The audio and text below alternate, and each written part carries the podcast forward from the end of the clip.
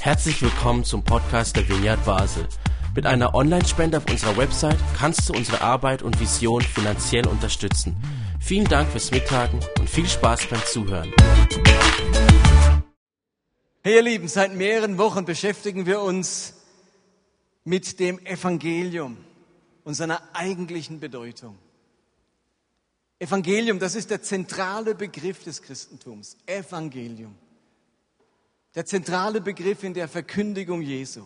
Und Evangelium bedeutet, inzwischen wissen es alle, was bedeutet Evangelium auf Deutsch? Frohe Botschaft oder gute Botschaft. Ihr müsst euch vorstellen, in Jesus wird Gott Mensch, offenbart sich dieser Welt und was er dieser Menschheit dieser Welt mitzuteilen hat, ist eine gute Botschaft. Und was ist denn der Inhalt dieser guten Botschaft? Um was geht es in dieser guten Botschaft? Diese gute Botschaft beinhaltet in der Hauptsache, dass Gottes Herrschaft, das Reich Gottes angebrochen ist und sich Gott jetzt ganz intensiv den Menschen zuwendet. Ich könnte das sagen, in Jesus offenbart sich die Zuwendungslust Gottes. Für ganz viele Menschen bringt dieser Jesus jetzt zum Ausdruck, jetzt wird alles gut. Für dich wird jetzt alles gut. Für euch wird jetzt alles gut. Denn Gott wendet sich euch im Speziellen zu. Und wir haben dann verschiedene Personengruppen identifiziert, denen diese besondere Zuwendung Gottes gilt. Und das waren zum einen, darüber hat Steffi gepredigt, Kinder. Eine andere Gruppe, die diese Zuwendung Gottes erfährt, waren Frauen. In ganz besonderer Weise haben die Kranken die Zuwendung Gottes erlebt. Darüber wird Daniel Harry in zwei Wochen sprechen. Gottes Zuwendung erfahren die Armen in der Gesellschaft.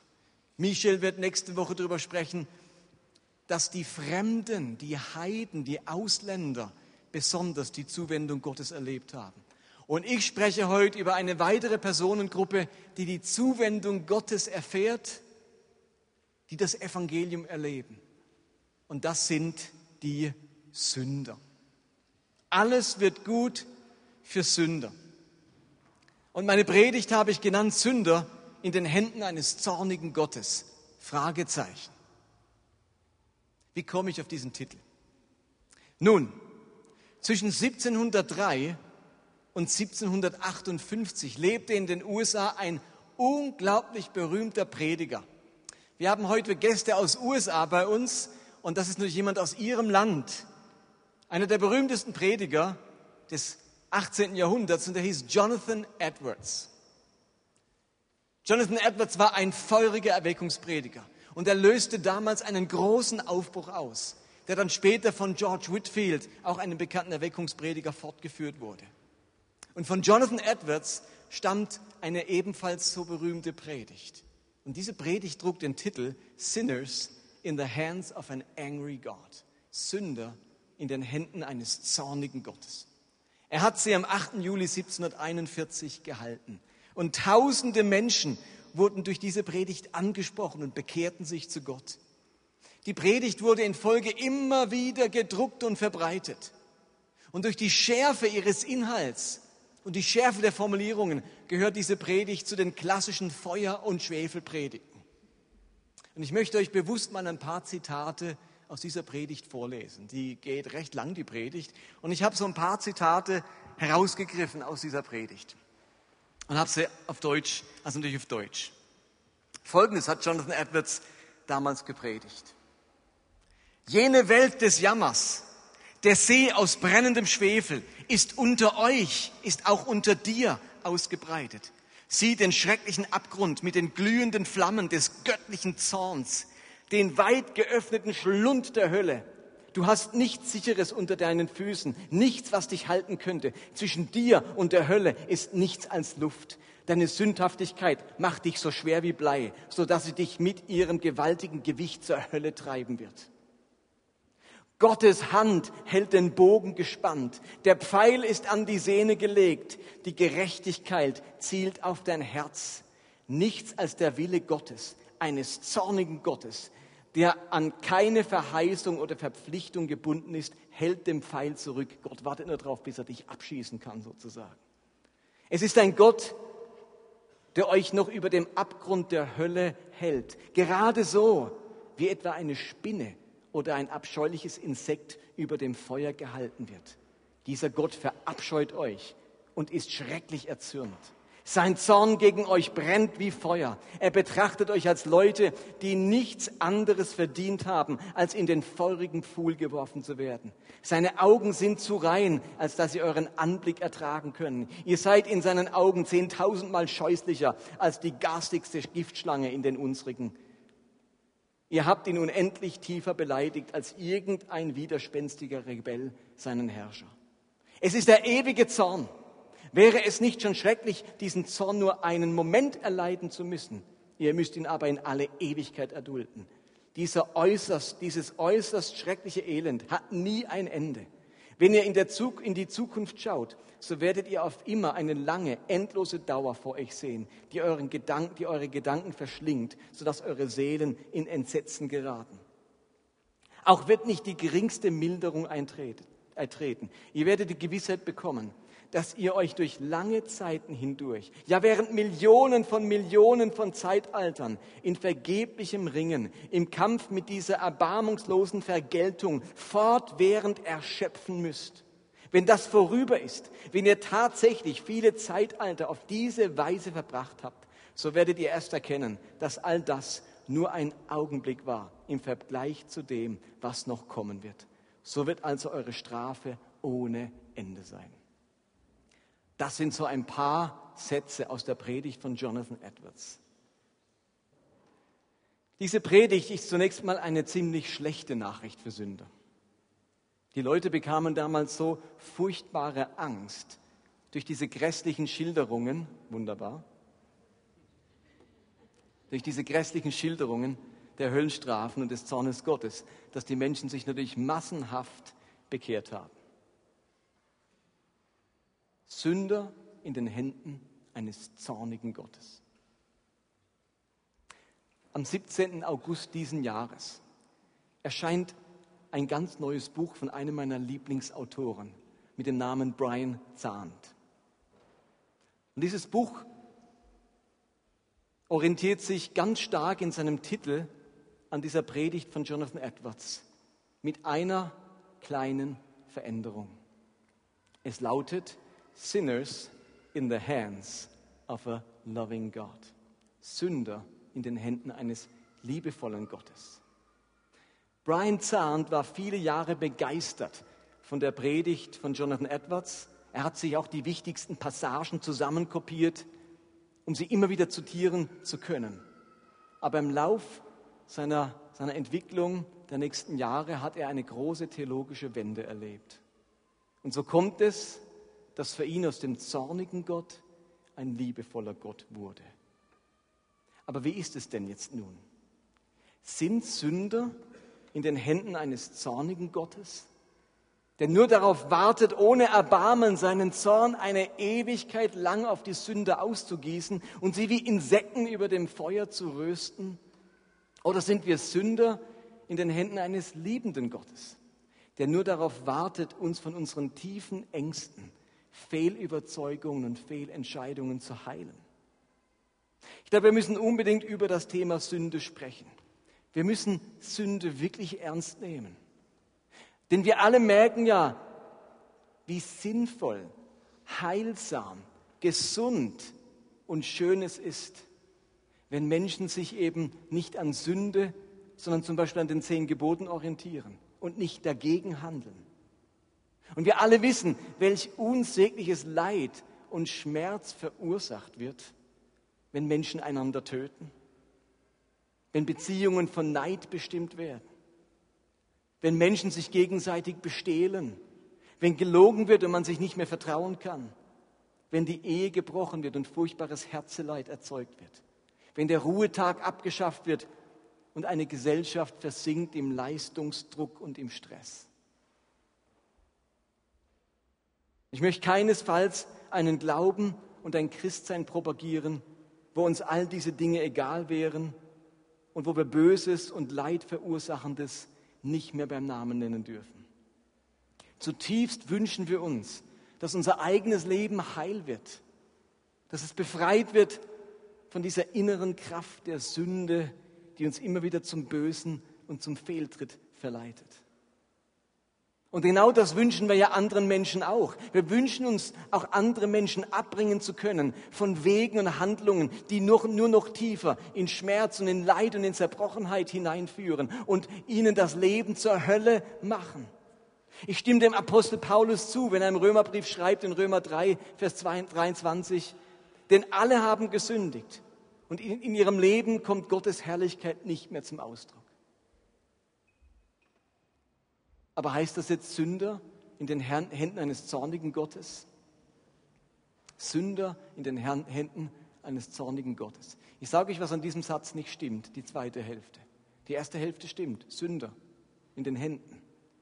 Aber stimmt es in den Händen eines zornigen Gottes? Ich glaube, es steht außer Frage, dass ich ein Sünder bin und dass in meinem Leben die Herrlichkeit, die Gerechtigkeit, und die Werte Gottes ganz oft nicht mehr zum Ausdruck kommen. Und es steht außer Frage, dass diese Welt angefüllt ist mit Sünde. Und wir müssen nur am Abend die Nachrichten anschauen und bekommen bestätigt, dass diese Welt die Herrlichkeit, die Gerechtigkeit und die Werte Gottes verloren haben. Was in Hamburg in den letzten Tagen passiert ist, das ist Sichtbarwerden von Zorn und von Sünde in seiner schäbigsten und abscheulichsten Art. Also die Sünde des Menschen, seine Abgründe, seine Zerbrochenheit, die wird immer wieder sichtbar. Aber die große Frage ist nun, ob wir Sünder nun in die Hände eines zornigen Gottes geraten oder in die Hände eines liebenden Gottes.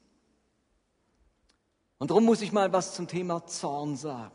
Der Zorn der Götter. Und ihr seht an der Leinwand so ein Bild von Göttervater Zeus, der die Blitze zu Boden schmeißt. Ihr müsst euch bewusst machen, dass die Menschheit von Anfang an konfrontiert ist mit ganz einschneidenden Lebenserfahrungen. Viele davon positiv und viele auch sehr traumatisch. Jedes menschliche Leben beginnt unter den Schmerzen und den Schreien der eigenen Mutter. Macht euch das mal bewusst, von Anfang des Lebens sind wir schon konfrontiert mit den Schreien unserer eigenen Mutter. Jeder Mensch erlebt Krankheit und Schmerzen. Seit Anbeginn der Menschheit erleben die Menschen immer wieder das Ausbleiben von Regen, das Ausfallen der Ernte, die Unfruchtbarkeit von, von Mensch und Tier. Menschen erleben von Anfang an Naturkatastrophen, Stürme, Überschwemmungen. Sie erleben Seuchen, Ungeziefer, Getreidefraß. Sie erleben Kriege, Eroberungen, Unterdrückung und natürlich unabdingbar erlebt jeder Mensch den Tod. Alle Menschen machen diese existenziellen Erfahrungen. Und dann dauert es nicht lange, dass als Ursache dieser traumatischen Erfahrungen der Zorn der Götter über die Ungerechtigkeit der Menschen gesehen wird. Versteht ihr das? Man macht diese existenziellen Erfahrungen. Wir werden wieder erobert. Wieder eine Ernte dahin. Jetzt sterben, die Hälfte meiner Kinder sind gestorben. Es regiert uns ein furchtbarer Herrscher, was auch immer. Und Leute denken sich, warum ist das so? Warum ergeht es uns so? Und das Erklärungsmodell des antiken Menschen war, das ist der Zorn der Götter. Ich schaue mein Leben an, die Ungerechtigkeit, das ist die Strafe und der Zorn der Götter. Die Vorstellung zürnender Götter zählt zum Urbestand fast aller Religionen. Der Zorn gehört zu den ganz besonderen Eigenschaften der griechischen Götter. Auch bei den Römern wird die Vorstellung von zürnenden Göttern und ihrer Strafgerichte ganz zentral. Und um die Götter jetzt gnädig zu stimmen und sie von ihrem Zorn über die Sittenlosigkeit der Menschen abzubringen, wurden ganze Opfersysteme erfunden. Der römische Kult sah die Opferung von Tieren, Pflanzen und anderen Dingen vor. Und hierbei musste der entsprechende Opferritus genau beachtet werden, weil jeder Fehler, den man machte beim Opferritus, erneut den Zorn der Götter heraufbeschworen hat.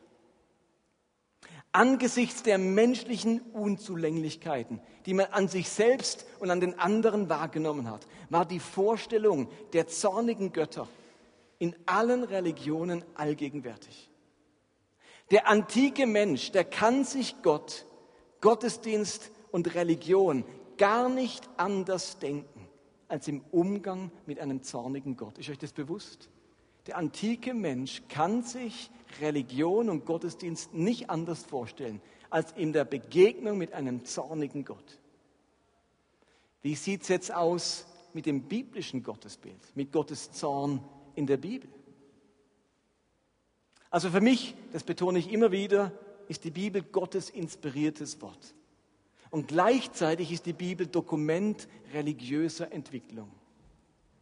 Die Bibel, die zeigt uns auf, wo wir herkommen, wie sich Religion und Gottesverehrung entwickelt haben und wie das Ganze dann mündet in der endgültigen Offenbarung Gottes in Jesus.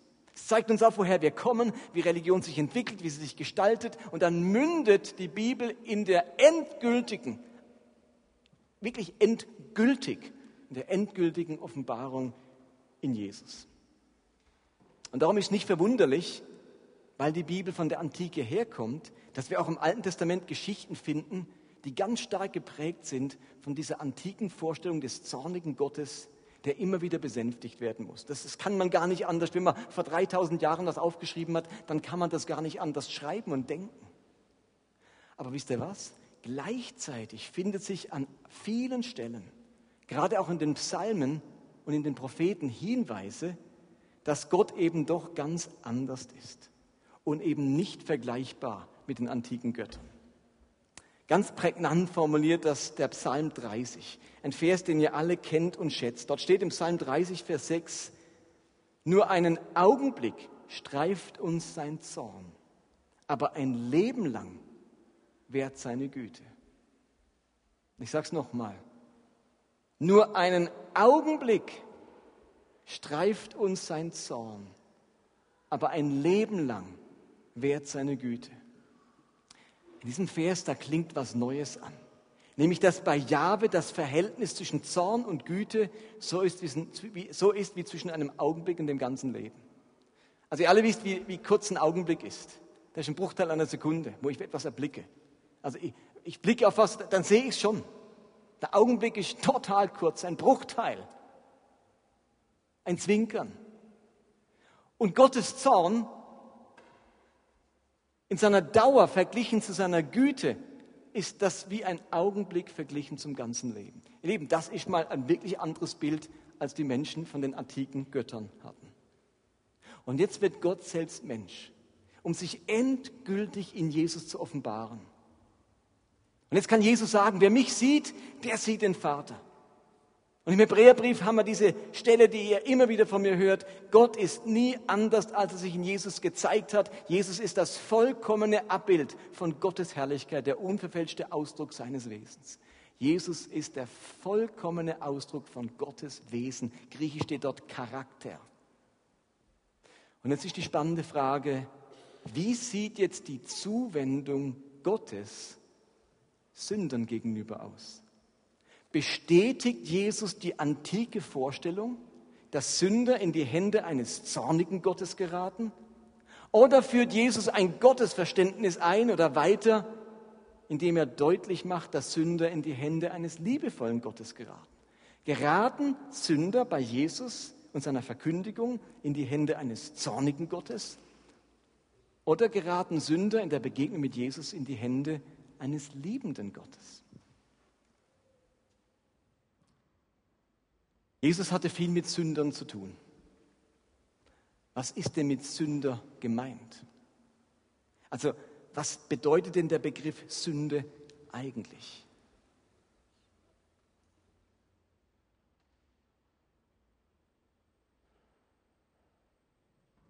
Und ich habe am Anfang der Predigtserie gesagt, dass Sünde letztlich die Entscheidung ist, dass ich selbst am besten weiß, was meinem Leben zutiefst gut tut und was ihm schadet. Und der Schöpfungsbericht erzählt uns anhand des Baums der Erkenntnis, dass dieses tiefe Wissen, was einem Menschen zutiefst gut tut und zutiefst schadet, dass dieses Wissen nur Gott hat. Im Bild nur Gott oder der Mensch darf nicht essen von diesem Baum der Erkenntnis. Diese Erkenntnis steht nur Gott zu. Und jetzt sagt sich der Mensch in der Schöpfungsgeschichte, aber ich habe keine Lust, dass Gott mir letztlich zeigt, was mir zutiefst gut tut und schadet. Das will ich selbst entscheiden. Ich will mein Leben selbst in die Hand nehmen. Ich weiß am allerbesten. Ich bin mir am allernächsten. Ich weiß, was mir gut tut. Gott, ich weiß, das musst du mir gar nicht sagen. Und dann wird sozusagen in diesem Bild im Schöpfungsbericht deutlich gemacht, ab jetzt entscheiden Menschen selbst, was ihnen zutiefst gut tut und was ihnen schadet. Also Sünde bedeutet nichts anderes, als das zu verfehlen, was Gott sich in seiner Weisheit für uns gedacht hat. Anstatt zu gönnen, beneide ich. Anstatt zu verzeihen, trage ich nach. Anstatt zu helfen, lasse ich links liegen. Anstatt zu geben, behalte ich. Anstatt zu loben, fordere ich. Anstatt zu bescheiden, anstatt bescheiden zu sein, prahle ich. Anstatt zu schützen, verletze ich. Anstatt zu empfangen, verweigere ich mich. Anstatt großzügig zu sein, stehle ich. Und in den Augen der Juden zur Zeit Jesu, da waren alle Menschen Sünder. Paulus bringt das ja auch in diesem Römerbrief, stelle jetzt einen Ausdruck, wo ich vorhin zitiert habe. Alle haben immer wieder das ver verfehlt, was Gott eigentlich für sie gedacht hat. Auch der Priester hat sich als Sünder gefühlt, auch der Levit, auch der Pharisäer. Der Pharisäer ging nicht durch die Gegend und sagte, ich bin kein Sünder. Allen Juden war bewusst, dass sie Sünder waren. Aber neben, neben diesem allgemeinen Bewusstsein, ich bin ein Sünder, gab es Menschen, die hielt man für besondere Sünder. Denen hat man wirklich den Titel Sünder gegeben. Warum? Weil sie ganz grundsätzlich einen Weg eingeschlagen haben, der sozusagen täglich dazu führte, das zu tun, was Gott nicht wollte. Sie waren bewusste, ich könnte auch sagen, berufsmäßige Sünder. Das waren also Menschen, die von Berufswegen Sünder waren. Also zum Beispiel der Zöllner. Der tut von Berufswegen etwas tun, was er eigentlich nicht soll, was im Gesetz verboten ist. Der macht es nicht mal ab und zu, oh, so ist mir wieder passiert, dass ich Zeugnummern habe. Nein, der macht es jeden Tag, das ist sein Job. Der Gerber, tote Tiere berühren, war verboten im Judentum. Der Gerber macht das berufsmäßig jeden Tag, wenn er den Tieren die Felle abzielt und gerbt.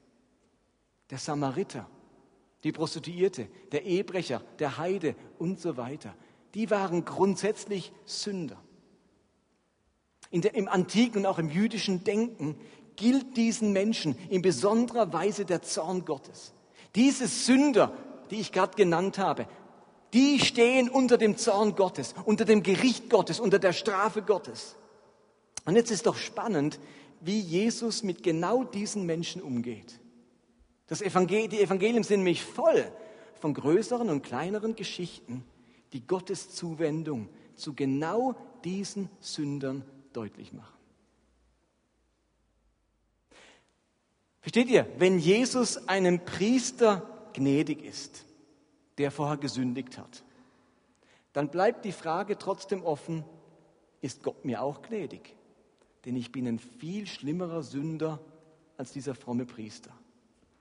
Aber wenn Jesus einem Zöllner oder einem Samariter gegenüber gnädig ist, dann erübrigt sich die Frage, ob Gott auch mir gnädig ist. Denn im Zöllner und im Samariter, da haben wir alle Platz, egal wie schlimme Sünder wir sind. Versteht ihr das? Wenn Jesus einfach nur dem, dem Priester gegenüber gnädig ist, dann könnten wir alle, könnten wir alle sagen, hu, ja gut, der Priester, der hat es auch nicht so schlimm getrieben wie ich. Dass man dem gnädig ist, das kann ich noch nachvollziehen. Aber wenn Jesus einem Samariter und einem Zöllner gnädig ist, da passen wir alle rein. Das ist so ein Beispiel, wenn man den, Pharise, wenn man den Zöllner nimmt, das ist wie der schlimmste Sünder, den man nehmen kann. Da passen wir alle rein. Also wenn er dem gnädig ist, also dann, dann kann er mir auch gnädig sein. Und genau deswegen berichten die Evangelien so viel von Zöllnern, von Samaritern, von Prostituierten und von sprichwörtlichen Sündern. In ihnen hat jedes unserer Leben Platz. Und in der verbleibenden Zeit will ich euch in so ein paar Geschichten noch mit hineinnehmen. Da heißt zum Beispiel in Markus 2, Vers 13 und folgende, danach ging Jesus wieder hinaus an den See. Die ganze Menschenmenge kam zu ihm und er lehrte sie. Als er weiterging und am Zollhaus vorbeikam, sah er dort Levi sitzen, den Sohn des Alpheus. Jesus sagte zu ihm, folge mir nach. Da stand Levi auf und folgte Jesus. Später war Jesus in Levis Haus zu Gast. Zusammen mit ihm und seinen Jüngern nahmen viele Zolleinnehmer und andere Leute, die als Sünder galten, an dem Essen teil. Die Zahl derer, die ihm nachfolgen, war groß. Als nun die Schriftgelehrten, die Partei der Pharisäer, die zur, die zur Partei der Pharisäer gehörten, sahen, dass Jesus mit solchen Leuten aß, sagten sie zu seinen Jüngern, wie kann er nur mit, zusammen mit Zolleinnehmern und Sündern essen? Jesus hörte das und entgegnete ihnen, nicht die Gesunden brauchen den Arzt, sondern die Kranken. Ich bin nicht gekommen, um Gerechte zu rufen, sondern Sünder. Damals war mit jemandem Essen ein Ausdruck starker Identifikation. Das können wir uns heute gar nicht mehr so vorstellen, was es bedeutet hat, sich bei jemandem zum Essen einzuladen.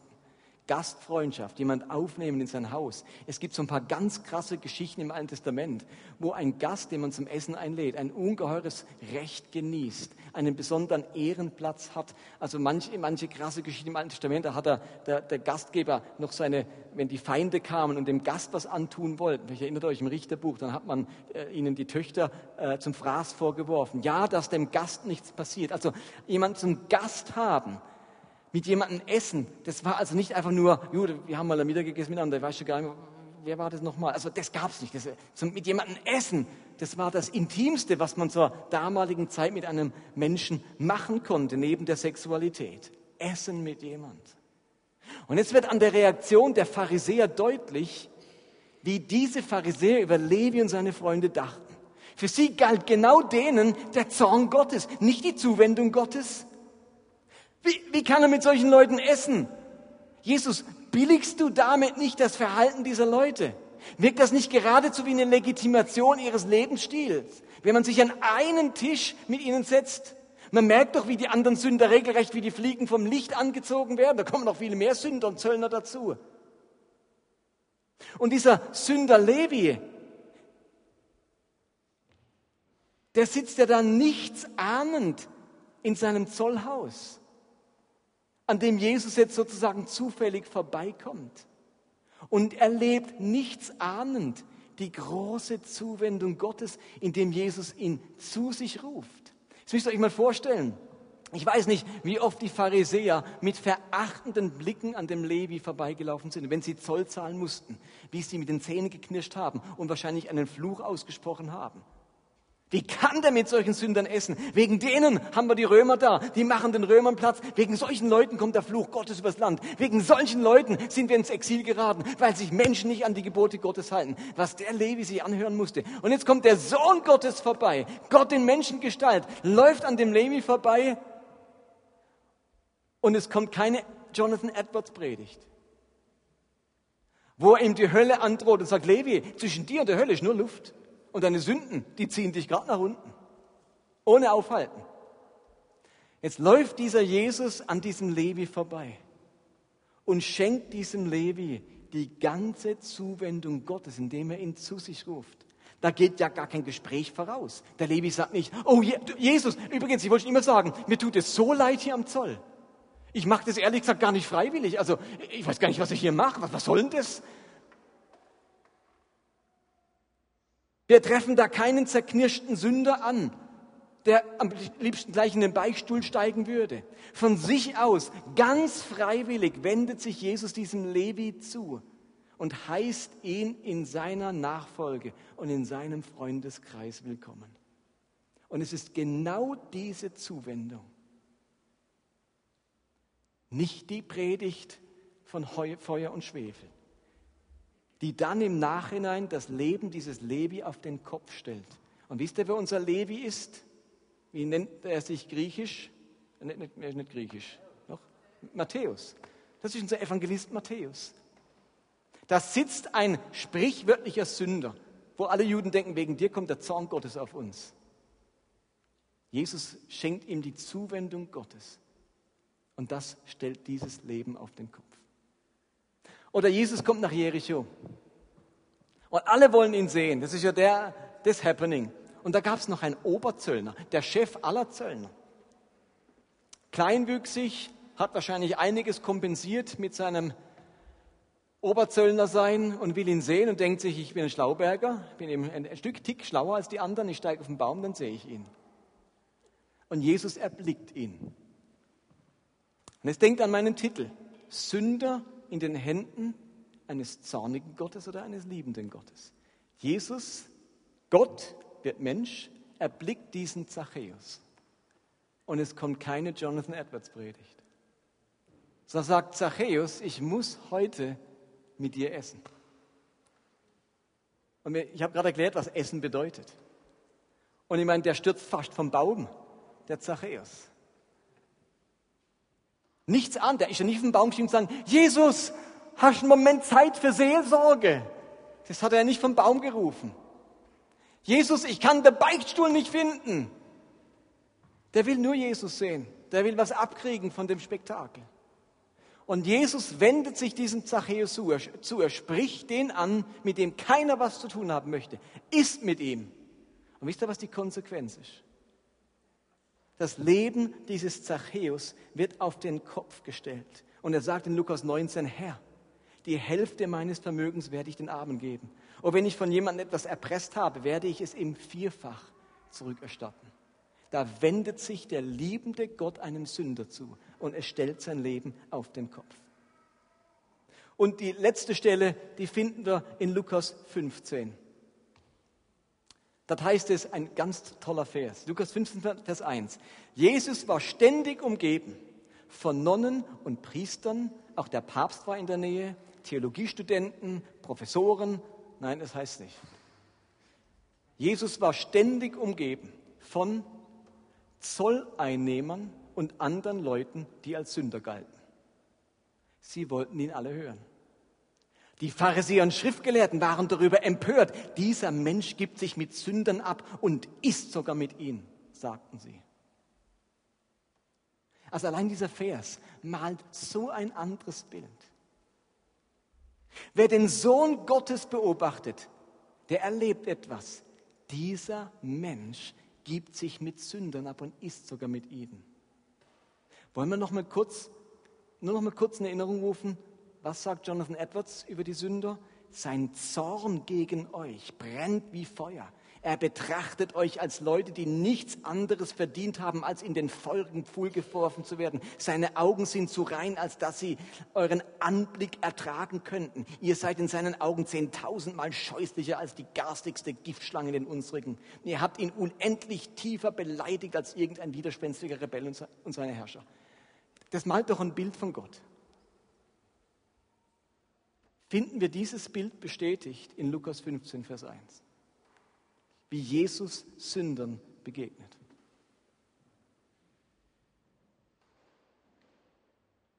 Es ist doch bezeichnend, dass Sünder und Zolleinnehmer in die Nähe Jesu wollen.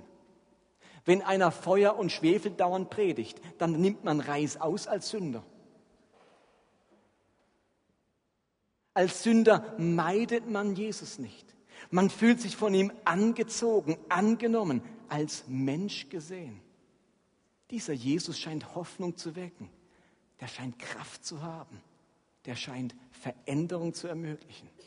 Es gibt sogar eine Stelle, wo Jesus beschreibt, wie er von den Menschen gesehen und beurteilt wurde. Er sagt, er spricht über Johannes den Täufer und sagt, ich sage sag ich mal, wie die Leute Johannes den Täufer sehen. Und wisst ihr, wie sie über mich denken? Und dann sagt er in Matthäus 11, nun ist der Menschensohn gekommen, isst und trinkt wie jeder andere, und jetzt heißt es, er frisst und säuft. Und seine Freunde sind die Zolleinnehmer und Sünder. Also Jesu Umgang mit Sündern hat ausgelöst, dass die Menschen sagten, Zolleinnehmer und Sünder sind seine Freunde.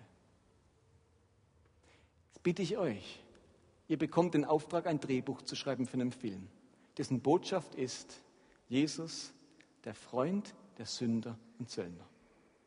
Was für Szenen würden sich in dem Film abspielen? Welche Handlungen würden wir dann kreieren, um dieses Bild zu vermitteln? Soll ich euch was sagen? Das Drehbuch gibt es schon. Es heißt Neues Testament, Evangelien. Dort wird eine Geschichte nach der anderen erzählt, die einen zu keinem anderen Schluss kommen lassen als den, zu dem das Volk gekommen ist. Also Johannes der Täufer, der hat noch Rabatz gemacht, der hat den Sündern aber den Marsch geblasen. Und Jesus, der isst und frisst mit denen. Also äh, ich, ich komme nicht mehr raus. Ich komme irgendwie nicht mehr raus. Johannes der Täufer selbst kam nicht mehr draus. Der hat noch ein Zorngericht gehalten am, am, am Jordan, als er getauft hat. Und sagt, dann kommt der Sohn Gottes, sagt, oh, der Sohn Gottes. Jetzt kommt aber Feuer und Schwefel, das könnte was erleben, das sage ich euch. Also, äh, dem kann nicht, mal, dem kann nicht was erreichen. Äh, folgt ihm nach. Und jetzt kommt dieser Jesus und geht so komplett anders mit Sündern um. Dass Johannes der Täufer, der die Taube vom Himmel kommen sah, der die Stimme hörte, das ist mein lieber Sohn, dass dieser Johannes der Täufer aus dem Gefängnis fragen lässt, Jesus, bist du wirklich der, der kommen soll? Ich kann mir so nicht vorstellen. Ein Freund der Sünder und Zöllner, das geht jetzt nicht in meinen Kopf rein. Ich habe so was anderes erwartet. Auch Johannes der Täufer hat das wie nicht nachvollziehen können. Und jetzt kommt dieses, zum Schluss diese exemplarische Stelle vom verlorenen Sohn in Lukas 15, wo ein Sohn geschildert wird, der nun alles falsch macht der den Vater zutiefst erzürnt, das Erbe will, sein ganzes Gut verprasst mit Prostituierten, der den Sabbat bricht, ins Ausland geht, Schweine hütet, sein Geld vergeudet, der Familie Schande macht, in der Gosse landet und am Tiefpunkt sagt, ich gehe nach Hause zum Vater, ähm, da geht es einem als, als, als äh, Tagelöhner immer noch besser als mir jetzt. Und dieser Sohn rechnet mit dem Zorn seines Vaters.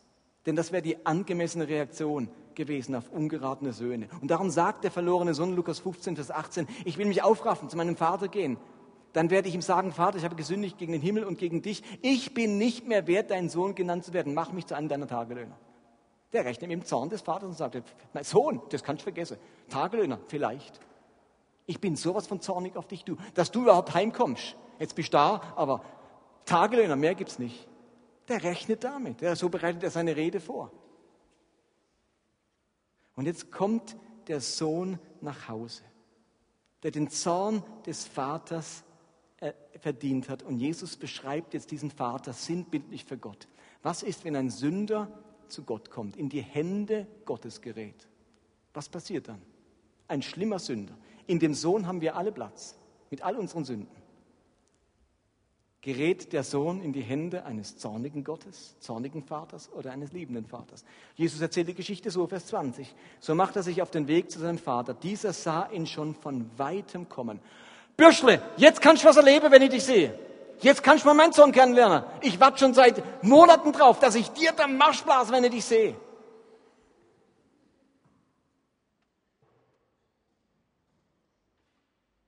Dieser sah ihn schon von weitem kommen. Voller Zorn? Mm -mm. Voller Mitleid lief er ihm entgegen, fiel ihn um den Hals und küsste ihn. Der Vater befahl seinen Dienern, schnell, holt das beste Gewand, zieht es ihm an, steckt ihm einen Ring an den Finger und bringt ihm ein paar Sandalen, holt das Mastkalb und schlachtet es. Wir wollen ein Fest feiern und fröhlich sein, denn mein Sohn war tot und nun lebt er wieder. Er war verloren und nun ist er wieder gefunden. Und sie begannen zu feiern. Ich euch bewusst, dass der Vater schon voll Mitleid hinlief, bevor der Sohn noch ein Wort gesagt hat. Hätte sein können, er sagt, er kommt heim und sagt, Vater, ich brauche Nachschub. Das Geld langt nimmer. Oder zum älteren Sohn, Sohn, du bist mir was schuldig. Du bist schließlich mein Bruder. Willst du, dass ich in der Gosse bin? Der Vater weiß nicht, was kommt. Aber der sieht den Sohn, von dem er weiß, ein schlimmer, schlimmer Sünde. Der hat uns Schande gemacht als Familie und läuft ihm entgegen voll Mitleid. Dieser widerspenstige Sohn gerät in die Hände eines liebevollen Gottes.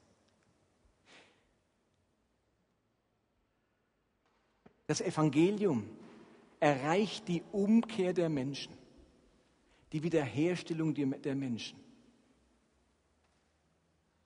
Gerade nicht durch die Androhung eines zornigen Gottes, sondern durch die ständige Beschreibung eines liebevollen Gottes.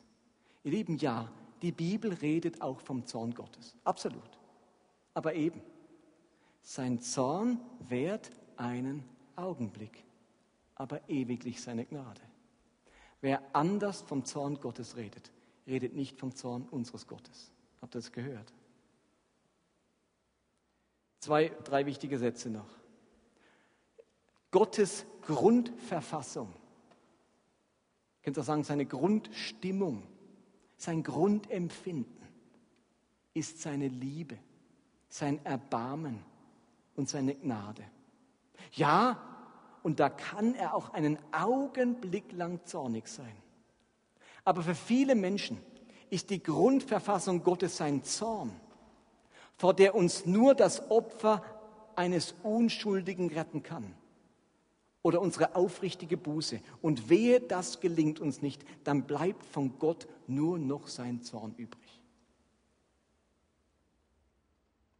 Und Paulus schreibt im Römerbrief Kapitel 3, Vers 4, verachtest du den Reichtum seiner Güte, Nachsicht und Geduld?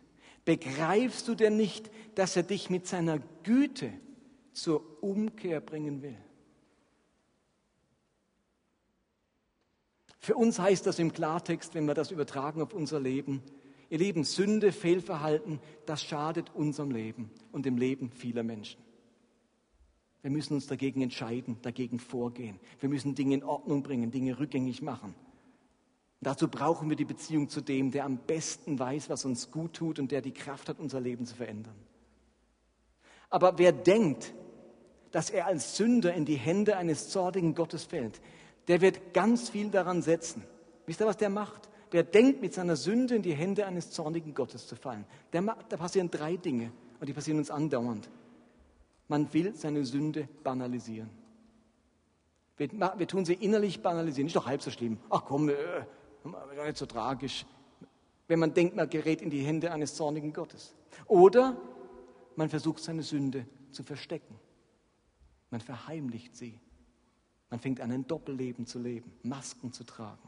Oder man schiebt die Schuld jemand anderem in die Schuhe. Und am Ende kann sich die verändernde Kraft der Umkehr in unserem Leben nicht entfalten. Aber wer weiß, dass an die Hände eines liebenden Gottes fällt, der kann seine Sünde bekennen. Der muss seine Schuld nicht verstecken der kann die Beziehung zu Gott aktiv suchen und Gottes heilende und helfende Kraft in Anspruch nehmen. Sünde in den Händen eines liebenden Gottes, die erleben Veränderung, Annahme und Befreiung für eine bessere Zukunft. Und so frage ich euch ganz zum Schluss, wenn du einem Sünder begegnest, zu einem richtigen Sünder, zu einem Sünder, der für dich einfach inakzeptabel ist, fällt er bei dir in die Hände eines zornigen Menschen oder eines liebenden Menschen? Was erlebt der Mensch, der an mir schuldig wurde? Wie lange währt dein Zorn und wie lange währt dein Erbarmen. Denn das will uns Gott beibringen. Sein Zorn währt einen Augenblick und ewig seine Gnade. Und ich merke, wie mein Zorn oft ewig dauert. Und hoffentlich geht er irgendwann vorbei, dass dann auch wieder mal meine Gnade zum Vorschein kommt diesem Menschen gegenüber. Also wir dürfen diese Botschaft, dass wir in die Hände eines liebenden Gottes geraten, nicht nur als Balsam für unsere eigene Umkehr nehmen, sondern auch als Anleitung, wie wir mit anderen Menschen umgehen. Amen.